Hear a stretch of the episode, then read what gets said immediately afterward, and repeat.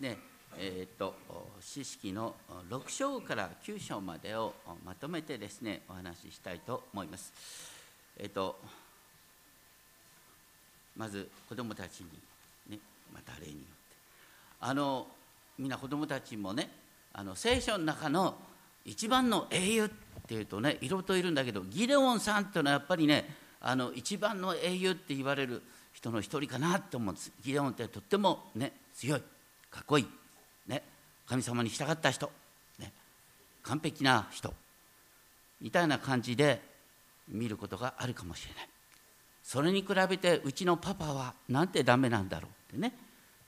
そういうふうに思う人は、ね、あの聖書を読んでない人です。ギデオンっていうのはあのよくよく見るとね今日のところを9章 ,9 章まで見るとですねギデオンっていうのは実はとんでもない問題を起こした人でもあるんです。その点を私たちね忘れると本当にですね知らないうちに人間を英雄とすることによってですね争いを作り出すんです。人間を英雄とするとその人と比べてですねあの人に比べてなんてうちの牧師はダメなんだろうとかね感じ出す。反対にですね、えー、たまにですねえー、こう高橋先生なんて素晴らしいんだろうなんて近寄ってくる人がたまにいる。でも大抵ね身近に来ると失望して去っていく。人を英雄とする、ね、人を理想化する人は必ずつまずきます。そういう人はこう言っちゃ悪いんです。けど未熟な人間なんです、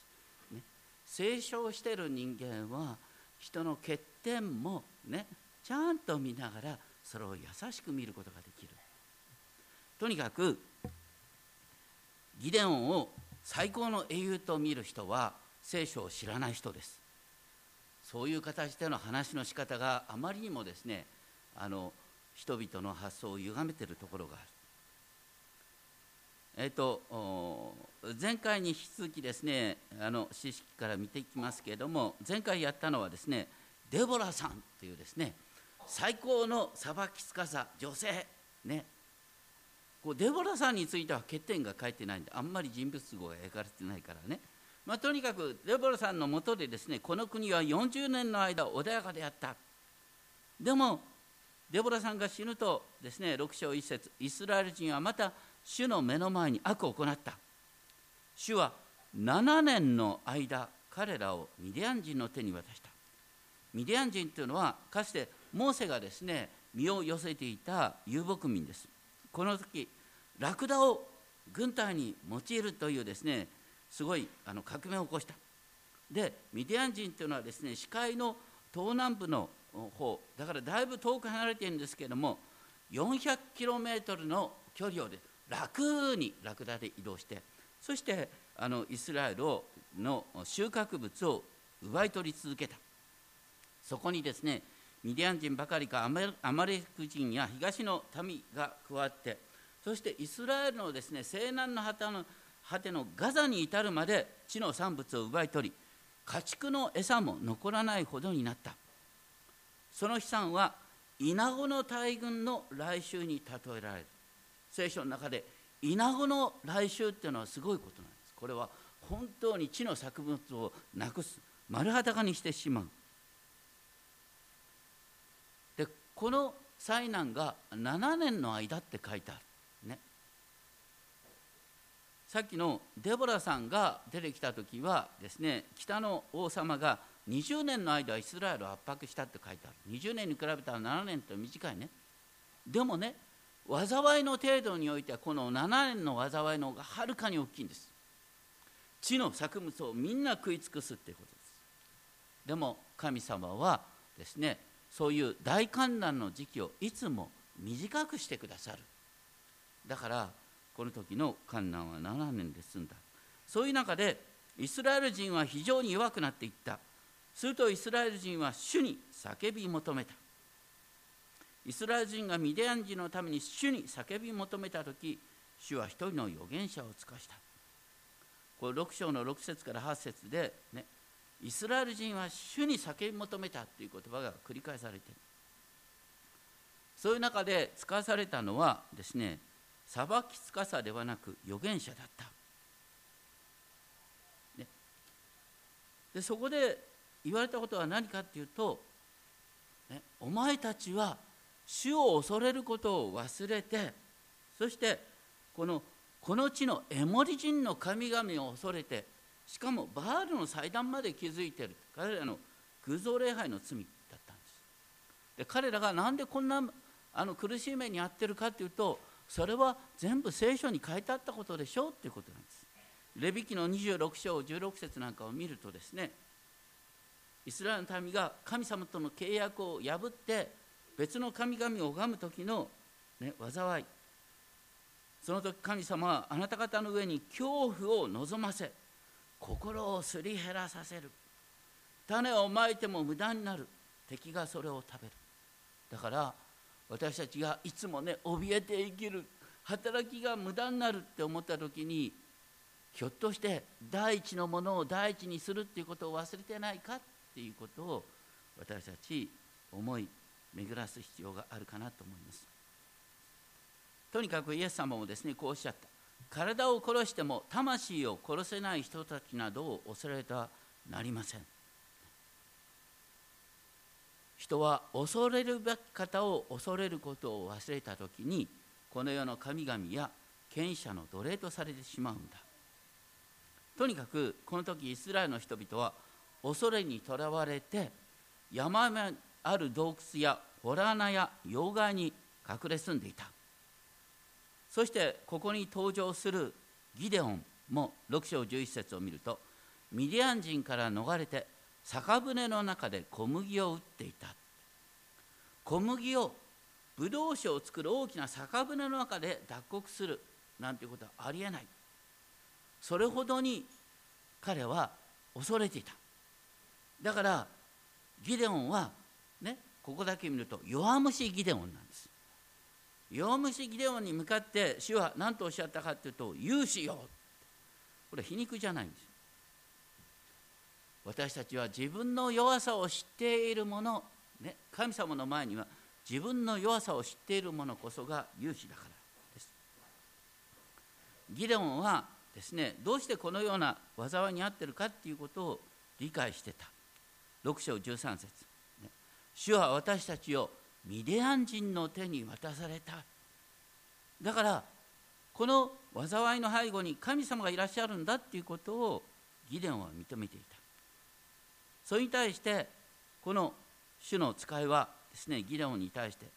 あなたのその力のままで生きイスラエルを救えって命じられた。6章14節。あなたのその力でっていうのはあなたのその弱い力のままで生きなさい。それに対してギデオンは6章15節で私の分断はマナセ族のうちで最も弱く私の父の私は父の家で一番若いのです。自分はそのような解放者として選ばれる資格がないということを主張した。それに対して主は私はあなたと一緒にいる。だからあなたは一人を撃ち殺すようにミディアン人を撃ち殺そうとおっしゃった。神が共におられるならイスラエル人がまとまってでも決して勝てないミディアン人に一人でも立ち向かうことができるということなんです。私たちはですねこのギデオンの救いの話をですね人間の働きとして見る傾向がありますけれどもあくまでも主ご自身の救いの物語なんだっていうふうに見る必要があります。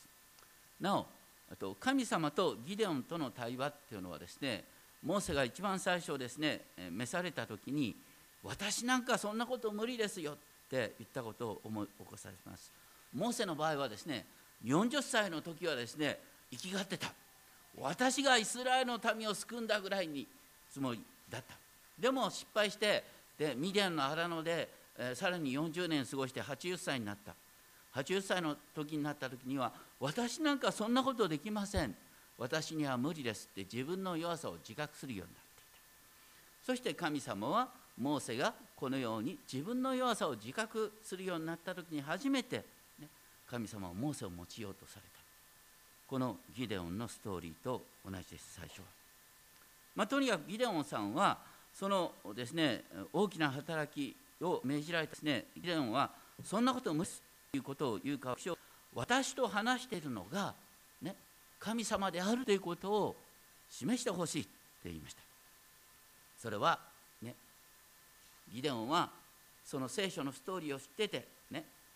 イスラエルをエジプトから救い出した神が自分と共にいるなら不可能が可能になるということを知っていたからです。それに応えて主はですねあの ギデオンが捧げた肉とパンを立ちどころに焼き尽くすっていう不思議を示された。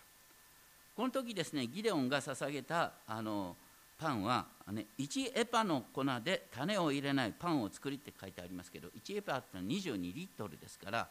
この食糧難の時に22リットルの小麦を、ね、使ってさすそれほどに実はこの時ギデオンは本当に主を恐れですねこの時主だけを恐れる礼拝者として神様によって整えられたと考えることができます。その後主はですね6章25節26節を見るとギデオンに対してですねこういった。あなたの父のお牛お父さんのお牛、えー、7歳のお牛を取ってあなたのお父さんが持ってるバールの祭壇を取り壊しラ像の木で全焼の生贄を捧げようってしますこうこのギデオンの父親のヨアシュが、ね、あのバールの祭壇を持ってたっていうこと自体がすごいことですね。しかもはこのですね父親の祭壇を取り壊すのに野因にまれて行う必要があった。それほどにですね人々はイスラエルの人々はバールを恐れていた。しかもですねこれはここにある意味で神様のユーモアが書いてあるんですけどもねあのお牛を捧げよっていうけどもバールのシンボルはお牛なんです、ね、だからバールのシンボルを捧げよう。しかもそのお牛を焼くのはですねアシュラ像の木。アシュラ像 偶像をですね焚き木に使えって言ってるんです。それほどまでにですね神様はこんな偶像なんか恐れる必要はないんだよということを示そうとしてくださった。翌朝ですねそれを発見した町の人々はギデオンを殺すように主張しますけどもこの時になってですねギデオンの父ヨアシュはですね偶像の愚かしさを反省してですね6章31節。もしバールが神であるなら自分の祭壇が取り壊されたんだから自分で争えばいいと言って残ります。これによってギデオンはバールバールに戦わせよっていう名前で呼ばれるようになった。そしてですね6章33節。ミリアン人がですねヨルダン川の東のアマリク人などを集めてですねヨルダン川を渡ってイスラエルの谷に陣を敷いた。イスラエルの谷ってイスラエルの北の部分ですけれどもとにかく肥沃なところ。実はミディアン人毎年そのようにですね襲いかかってきたんだと思います。でもこの時は違った。主の霊がギデオンを覆ったのでギデオンが角笛を吹き鳴らすとなんと父の士族であるアビエレズ人が集まってきてギデオンに従った。そればかりか彼はですね自分が属するマナセの全域に死者を使わした。そして地中海岸沿いの北に割り当てを持つアシェル。それからタボル山の西側に割り当てを地を持つゼブルン。ガリラヤ湖畔のナフタリ部族までが合流する。3つの部族が多少こに集まるってことはすごいことです。これは主の霊が起こしてくださった圧倒的な不思議です。ただね人が集まってもギデオンは不安でたまらない。それでギデオンは印を求める。それが6章の36節37節。もしあなたが仰せられたように私の手でイスラエルを救おうとされるなら印を見せてほしいと言った。ただ問題はちょっと私の手で救うっていうギデオンの言い方これが後のね影を表しています。神様は確かにギデオンにねあなたのその力で行ってイスラエルを救えって言ったんですけども、ね、その中心はあなたは弱いままでも私が共にいるから大丈夫なんだ。私が責任を持つっていう意味でギデオンを召したんですけれどもギデオンは自分の力が救うかのような誤解をしだしてきている。そしてギデオンが求めた印もですねあのこれはいい例として見られがちなんですが実はここにですねギデオンのずるさが隠されているんです。何かっていうとですね1回目にギデオンが言った時にね羊の毛の上だけに梅雨が降りて他のところは乾いているっていうのはですねちょっとして起こることなんです。羊の毛っていうのはあの水分をすぐに吸収しますから。実はギデオンは2番目の印を見たかったんです。2番目の印は何かっていうと羊の乾いていてね、えー、周りの土地が梅雨が落ちるっていうこと。実はギデオンはね怖かったんです。神様に真っ向からですね印を求めるのが怖かった。だからある意味で2段階でですね本当に神様が支えてくれるっていうことをですね確かめたいと思った。ギデオンのやったことはある意味で主を試みることでありですねもうちょっとストレートに素直にやってもよかったのかなと思うんですがただそれでもこれを通して思われることかっていうことは私たちが何かをする時に本当に神様の飯なのかこれは神様が私に望んでおられるのかっていうことを確かめるっていうことは大切なことなんです。そういう点ではギデオンのやったことは素晴らしい。人の心には多くの計画がある。しかし主の計りごとだけがなるってあります。だから本当にですねいつでもどこでも主の前に静まって主の御心は何のかなっていうことを思い巡らすっていうことは大切です。それと同時に、ね、時には、ね、あのあんまりこうおすすめでもないけれども、ね、ギデオンのように神様にすがって本当にこれは神様が私を召しておられるのかっていうことをですね確かめるっていうことも必要かなって思います。とにかくこの時ですねイスラエルの民がギデオンのもとに集まったっていうこと自体がすごい奇跡なんです。集まったのは7章節を見ると3万2千人に及んだでこの時ミディアン人の陣営は何人いたかっていうのこれここに書いてないんですよ何人ぐらいだったと思いますか？8章10節を見ると分かるんですね。ミディアン人の陣は13万5千人だった。それに比べてイスラエルの陣営は3万2千人。この時の陣営なんですけれどもイスラエルが陣地を引いたところの北にですねミディアン人が陣地を引いた。その間は8キロぐらいメートルぐらいの差だったと思う。両方とも山の麓にですね陣を引いてたんですね。とにかくイスラエル人にはですねミディアン人の方がはるかに人数が多いということが見えてるんですよ。そういう中で神様はねギデオンに何ておっしゃったかというとあなたと一緒にいる民は多すぎるから私はミディアン人を彼らの手に渡さない、ね、もうあのミディアン人の数はイスラエルの民の4倍以上もいるのよ。それでもね神様はイスラエル人は多すぎるって言った。でどうさせたかっていうとですね7章3節。まず恐れおののく者は皆帰りなさいと言って帰れさだから3分に3分の2もの人数が減って1万人だけが残った。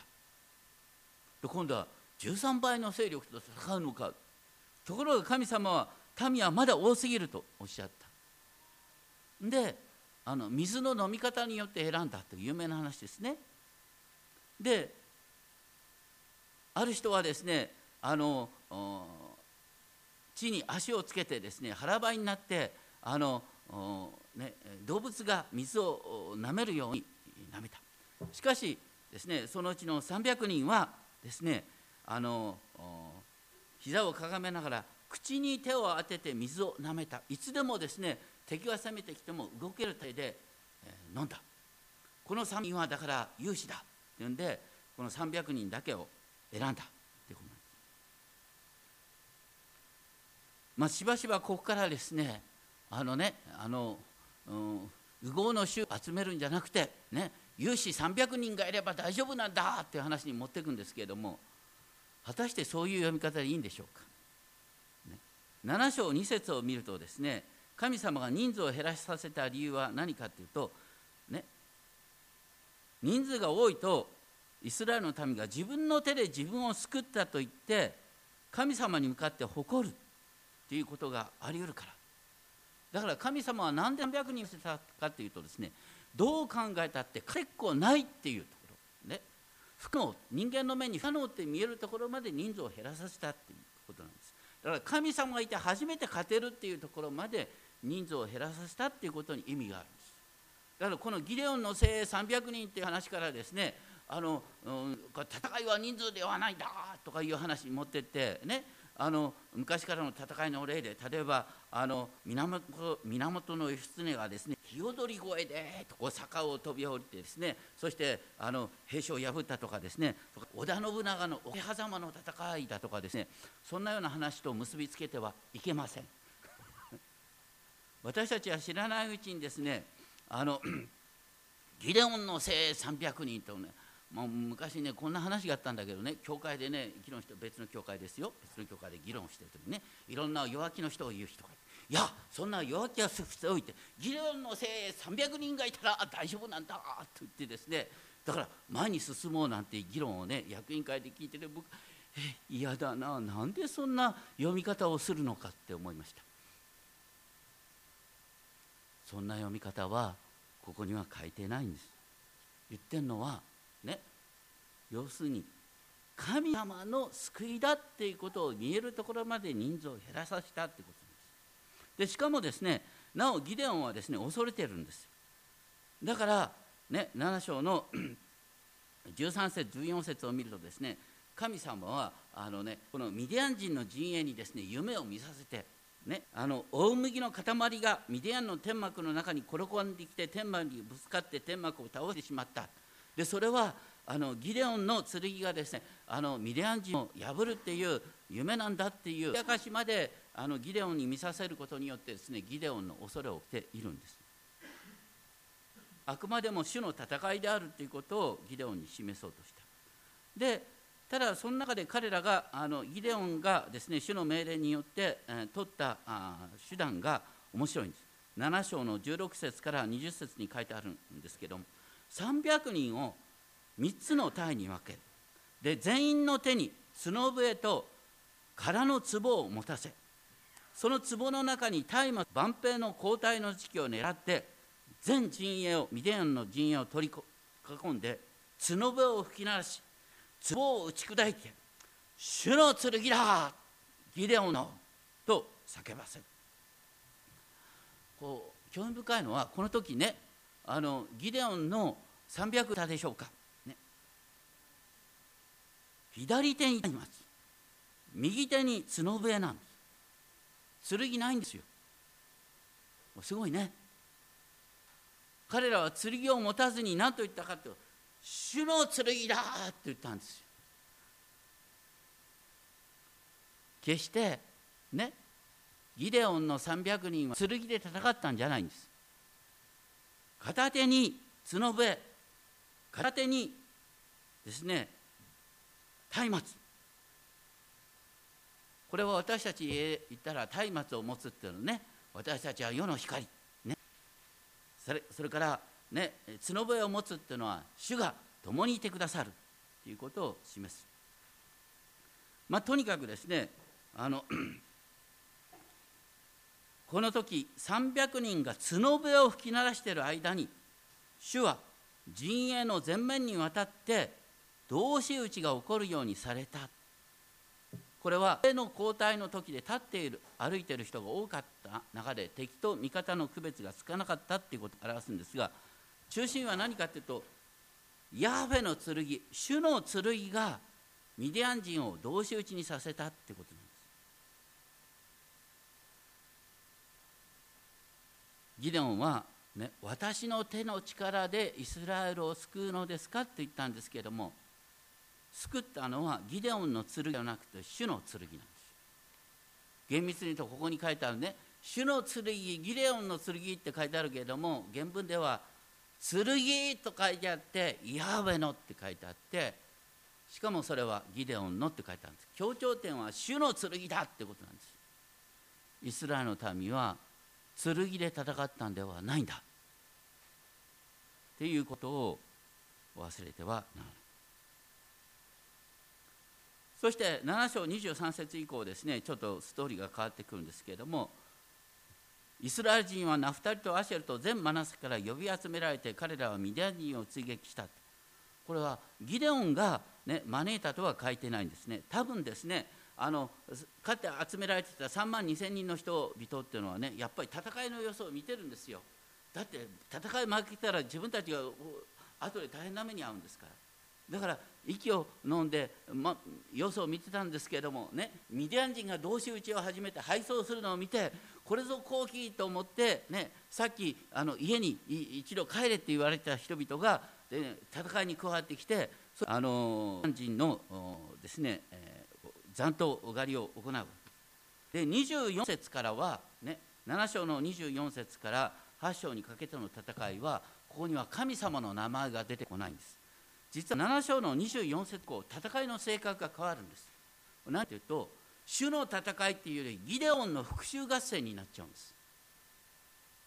まずですねえっと、ギデオンは何をしたかっていうのは彼はねちょっと賢いことを考えあの724節からまずエフライム族を戦いに読んだんです。もう戦いが勝利だって決まってたんですけどもエフライム族っていうのはね十二部族の中で一番誇りが高い誇りの高い民族です。なぜかっていうとエフライム族からヨシュアが生まれてますね。エフライム族っていうのはイスラエルのこの部族であるっていう誇りがあるんです。だからギデオンがちょっとやってそれは気やしないんです。だからこのもう戦いの決着がついた段階でですねギデオンはエフライムを読んだ。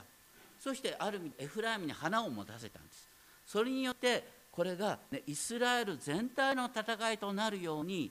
ギデオンは、ね、こう賢く振る舞った。でその後ギデオンはですね 8, あの8章を見るとですね、えー、の精300人だけでですねあの 8章の4節以降ですね300人だけでですねあの 敵を攻めていく。でミディアン人の2人の王様を追跡していく。でもそのですね追跡する途中にですねスコテとペヌエルっていうイスラエルの民が住んでいるところを通るんですけれども、ね、ギデオンが彼らに食料を求めても彼らはですねえ何？その戦いは？なんて言って食料を与えなかった。でギデオンはこのですねあのミディアン人の2人の王様を捕らえた後ですねこのスコテオとペヌエルに復讐をしたっていうことが書いてあります。そしてギデオンがですねあのこのミデオンの2人の王様をですね捕らえて殺す理由が8章の18節19節書いてあります。8章の18節19節ギデオンですねそんなに必死になってですねあのこの300人の兵隊でですねあの ミディアン人の王様を捕らえて殺そうとしたかというと実はこれは復讐のためであったということが明らかなんです。かつてですねギデオンの兄弟たちがタボル山においてですねミディアン人たちからひどい目に遭わされて殺された。それに対する復讐の戦いなんだということが見えてきます。だから要するに8章になるとですね戦いの性格がですね主の戦いからギデオンの復讐の戦いになってくる。戦いがどんどん人間的になってくるんです。でしかもねあの食料を与えなかったと言って、ね、ペヌエルとスコテの住民を殺すなんていうですねあの行き過ぎが出てくるんです。でも、ね、結果的に見るとギデオンと300人が勝利を与えたってことは確かだから、ね、8章の23節を見るとですねあのイスラエルの民はですねあのギデオンと、ね、ギデオンの息子たちにこれからイスラエルを治めてくださいっていうんです。これは王様になってくださいっていう意味です。ところがそれに対してギデオンは模範的な答えを言います。8章23節。主があなた方を治める、治めるのは主であって私ではないっていうことを模範的に言います。でも同時にとんでもないことを言った。それはねえイスラエルの民がギデオン人からあ間違あの なんだミディアン人からですねあ集めた金の耳輪みんな金の耳輪をしてた、ね、金の耳輪を供出させてですねエポデというですねあの祭司が着るですねこのあのすごい飾りに満ちたですねあの衣服。それを作らせようと作らせた。ねあの えーと、1700シェケル。1700シェケルっていうのはあの約ですね1万7000グラムだろう1万7000グラムをですね現在の金額に合わすとですね、まあ、8400万円ぐらいね。まあとにかくこのこの街道よりも高い値段のですねエポデが作られたということですね。でそれをですね彼らは偶像のように拝み出したって言うんですだからギデオンは戦いに勝っていや私じゃなくて主がやったんだって口では言ってながらですねみんなにですねあの金を放あの出させてですねそれでエポデを作ってですねそれを自分の町に置いてそしてこれはギデオンの戦いの勝利の証だっていうことをですねみんなが喜ぶようにして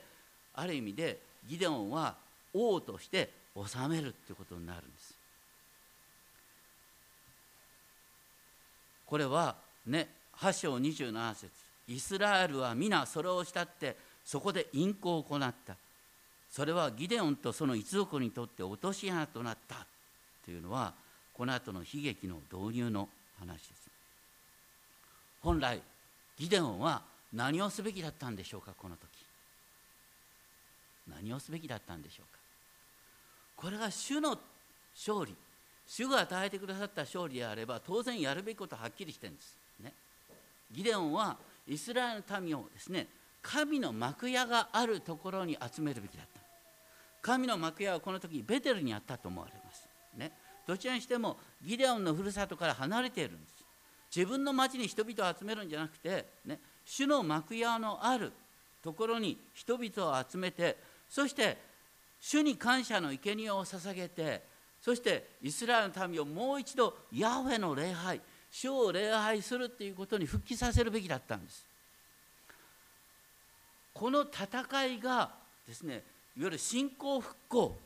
に結ばなか結びつかなかったっていうことが悲劇なんです。この戦いがギデオンの功績としてね認められる形をギデオンが作ったっていうこと自体がこれは絶対やってはならないことなんです。これは現代でも起こりうるんです。私たちね、教会でねあの先生がとかあの先生の祈りによってあの先生のビジョンによってってねあのどっかこう先生の名前が出てくると必ずその後教会を問題を起こします。必ずです。主の戦いが人間の戦いになってしまうということは本当に歴史で繰り返されることなんです。実際何が起こったかというとですねこの後ですねギデオンの死後40年の間イスラエルは穏やかだったけれどもギデオンが死ぬとすぐですねあの バールを慕って人々は偶像礼拝を始めた。そして自分たちを救い出した神主を心に留めなかった。でどういう悲劇が起こるかというとですねあのギデオンはあの奥さんをたくさん持ってですねあのあまりにもですねあの息子をたくさん作った。ギデオンには何人の息子がいたか。70人。ね70人。何人奥さんがいたんだろうな。でしかもその中で一番問題なのは何かというと8章31節にありますがシェケムにいたそばめ。こうシェケムのそばめっていうのはその後の流れを見ると分かりますけれども要するにあのカナン人なんですよ。カナン人を妻とするっていうことはこれ絶対やっちゃいけないはずだったんです。偶像礼拝者と交わるってことですでしかもねそのカナン人との間に生まれた子供に何ていう名前を付けたかってアビメレク。アビメレクっていうのは日本語にすると私父は王様っていう意味です。だからギデオンは自分の息子にですね息子の名前にですね、えー、私は王だっていうことをね示す名前を付けたんです。本当に残念なことです。ギデオンは神の救いをまるで自分の救いかのように持ってったんです。その結果としてこの後何が起こるかというとこのエルあの えっとですね妾の子供のアビメレクがですねあのシェケムの人々に向かって言うんです。シェケムの人々。これはカナン人ですね。私はねあなた方と同胞だ。私は純粋なイスラエル人じゃない。ね。これからギデオンの70人によって治められる息子の70人によって治められるのがいいかそれとも私によって治められるのがどっちがいいかって問うわけです。で結果的にですねあのこのアビメレクはですね、えーと、シェケムにあったあバールの、ね、宮からバールの宮からですねお金を引き出してですねそれでならず者を集めて、ね、軍隊を作ってそして王様になるんですこれはすごいことです。だからギデオンの息子アビメレクがですねあのカナン人とですねイスラエルの民の混合王朝を作ったんです。一番最初の王様がイスラエルで一番最初の王様が実はギデオンの息子のアビメレクなんです。しかもカナン人との混合王朝なんです。悲しくなりませんか？そしてね、アビメレクはただその後ですね神様はどうしたかというと9章の23節を見ると9章の23節は、ね、神様はアビメレクとシェケムの間に災いの霊を送ったのでっていう要するに神様が今度はねアビメレクをですね滅ぼさせるためにですねあのシェケムとアビメレクの間に、ね、仲違いをさせる霊を起こった。神様は時にですね悪霊を送られるんです。これは旧約聖書に書いてあるね不思議ですけど神様は悪霊を送ることによって災いをその人に恐怖を起こさせたり争いを作らせて自滅に向かわせるということがあります。とにかく神様の御手の中でこのギデオンの王国は滅亡するんです。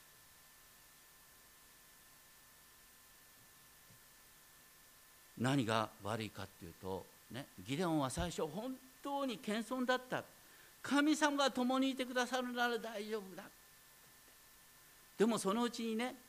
ギデオンの精鋭300人って話になっていくんですよ。でしかも教会でしばしばギデオンの精鋭300人がいればって話にしていくんです。とんでもないことです。大切なのは主が不可能を可能にしてくださるってことなんです。問われてるのは主の御心がどこにあるかっていうことなんです。主の熱心が人を動かすんであって私たちの熱心な祈りが神様を動かすんではないんです。そのあたり本当に教会でもね問題のカルチャーが出てくる。あの人の祈りのおかげでとかねそんな主の熱心さが私たちを動かすんです。どうか本当にですね神様の救いの物語を人間の功績にしないように。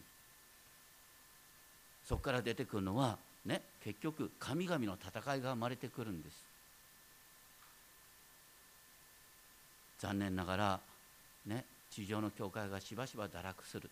その時に神様の救いの物語が知らないうちに人間の英雄物語に変わっていく。だからギデオンの話を英雄物語として読んだ途端あなたは聖書を読んでないねって話になる。本当に私たちは振り返る必要があります。あくまでも主の救いなんだということを覚えたいと思います。お祈りしましょう。天皇お父様私たちは本当に知らないうちに神の救いを人間の英雄物語人間の救いの話に変えてしまうことがあります。そしてある人間を崇めたりある人間を貶めたりして人の集団を作ってしまいます。しかし大切なのは私たちがいつでもどこでも主を恐れ主を礼拝する民として整えられることです。神様が人間を立てるのはどんな弱い人間でも主が共にいてくださる時にサタンの攻撃を恐れることがないということを示すためです。どうか本当に神の救いがいつでもどこでも前面に出ますように。人間の功績ではなく神の救いが人々に理解されるよう導いてください。そのような意味で私の群れをもあなたがお守りくださいますように。尊き主イエス・キリストの皆によってお祈りします。